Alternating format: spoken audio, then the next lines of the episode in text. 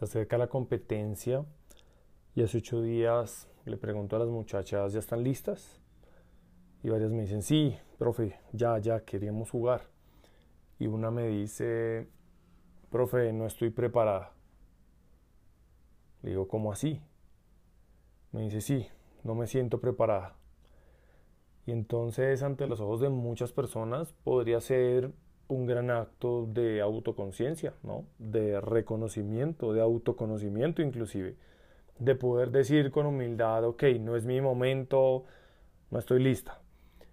Pero pilas muchachos, porque esto puede ser una trampa. ¿Y cuál es la trampa? La trampa es que esa autoconciencia esté siendo disfrazada por que en el fondo lo que se tiene es una baja autoestima esa baja autoestima que te lleva a contarte la gran mentira de que no estás lista, no estás listo. La gran mentira de que no vale la pena intentarlo, la gran mentira de que es muchísimo mejor quedarse quieto y no arriesgarse que hacerlo. La verdadera autoconciencia para este caso radica cuando me reconozco, reconozco cuáles son mis fortalezas y mis debilidades en este momento, cuáles son las cosas que seguramente tengo que trabajar, pero el no intentarlo simplemente me priva de la posibilidad de conocerme a una mayor profundidad. Porque entonces si no lo intento, ¿cuándo voy a saber si lo que pensaba que era tal vez no estoy preparado realmente era cierto? ¿Cuándo lo voy a saber? Nunca, solamente lo puedes saber hasta que lo experimentas. Y en el deporte, es ponerlo en escena, es competir, es darte la oportunidad de experimentar todas aquellas emociones, todas aquellas sensaciones, todos aquellos pensamientos, producto de todo lo que pasa en una competencia, la interacción con un rival, la interacción con un público, la interacción con un medio ambiente y muchas otras cosas que seguramente valen mucho más la pena que quedarte en tu casa y no ir a competir. Ahora, pienso yo que esto de fondo lo que tiene es algo que está pasando en tu vida. ¿A quién no le ha pasado que sabe que necesita hacer algo, sabe que necesita cambiar, sabe que necesita hacer una llamada, sabe que necesita hacer una tarea, sabe que necesita hacer algo y no lo hace? Lo aplaza, lo deja para más tarde. Oculta atrás de esto inclusive algunas razones como no tengo tiempo, lo dejo para después, cuando haga tal cosa, entonces sí haré eso que necesito hacer. Espero al lunes. Cuando sea el lunes, ahí arranco. O cuando sea el inicio del mes, el próximo mes sí. Ahí sí lo hago. Pilas, pilas, pilas.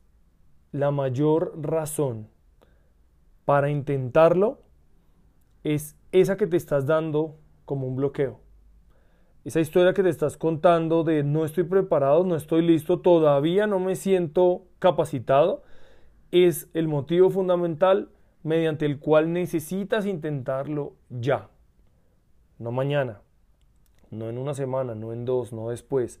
Hazlo ya. Sigue tu intuición cuando tu intuición te diga, necesitas hacer esto. Ahora, ¿qué sucede? Que pues detrás de esto hay miedo.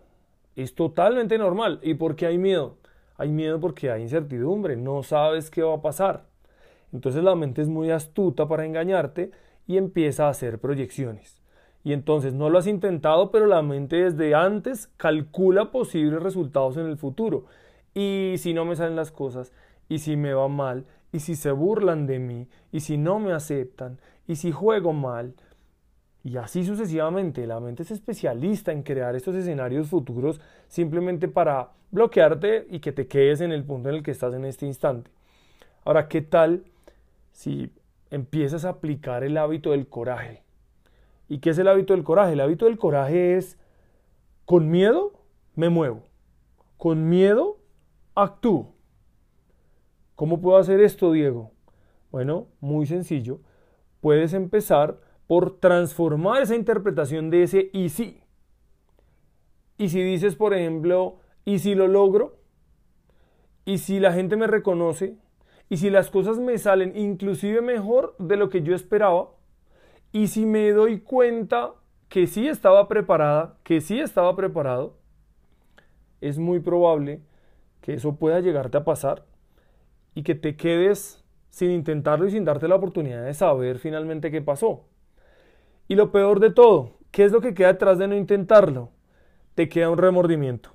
Entonces te quedas pensando, y si yo me hubiera arriesgado, hubiera hecho lo mejor posible en aquel partido, y si yo de pronto hubiera intentado aquella jugada que de pronto al arriesgar mi equipo hubiera podido ganar.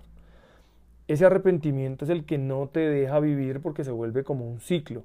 Se queda dándote vueltas en la mente, te saca la energía, te saca el ánimo, te saca la motivación y al final estás ahí, sentado, mientras otras personas están intentándolo, mientras otros están probando, están experimentando y entonces estás tú simplemente observando. Obviamente que cuando aparezca este miedo es indispensable que lo observes. Observa cómo llegan esos pensamientos a tu cabeza de proyectar todo lo negativo que te podría pasar. Obsérvalo, no lo juzgues, no empieces a decir, tengo que ser positivo, tengo que pensar en que todo me saldrá bien, tengo que intentarlo. No, eso simplemente será el ego entrando por la puerta de atrás. Ese ego cuando es observado simplemente empieza a disiparse. Empiezas a darte cuenta de que al observar el ego, el ego está separado de ti, tú no eres tu ego. El ego simplemente es un mecanismo de autoprotección, porque el ego se siente incómodo ante lo no cierto, ante la incertidumbre, ante la duda, ante posibles escenarios futuros que de pronto no cumplen las expectativas que tú tienes o de pronto las expectativas de otras personas. Mira cómo es este ego. Este ego intenta conectarse con lo que quiere otra persona de ti y para bloquearte simplemente proyecta que las cosas no te van a salir, vas a defraudar a alguien y entonces es mucho mejor quedarse quieto y no actuar. Aplica el hábito del coraje. No olvides observar ese ego, observar esos pensamientos negativos que se vienen y reinterprétalos. Muchos deportistas, muchos entrenadores, muchas personas en el deporte no logran grandes resultados única y exclusivamente porque no avanzan, porque prefieren quedarse en la preocupación y no pasar a la acción, porque prefieren quedarse sentados haciendo nada.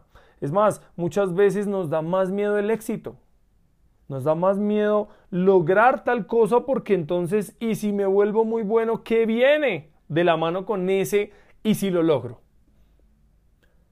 No olvides, el gran cambio está en tu interior, el gran poder está en que te puedas revisar. Todo el medio te dirá no actúes, no te muevas, pero para. Es momento de arriesgarse, es momento de intentarlo, es la principal razón para actuar ahora, no mañana. Para de aplazar y muévete a buscar esos sueños y esos resultados que quieres. Muchísimas gracias por escuchar este podcast y usar mis experiencias como una herramienta. Ten presente que el desafío de experimentar todo esto por tu propia cuenta está en tus manos, porque será en ese momento cuando te des la oportunidad de ser el cambio que te gustaría ver en el mundo y en el deporte. Si lo que escuchaste tuvo valor para ti como deportista, entrenador, árbitro, padre de familia, directivo, como ser humano, estaría muy agradecido si te suscribes a este podcast o lo compartes con alguien a quien pueda servirle esta información, para que transformando nuestra mentalidad podamos construir la nueva era del deporte. Te espero en un próximo episodio.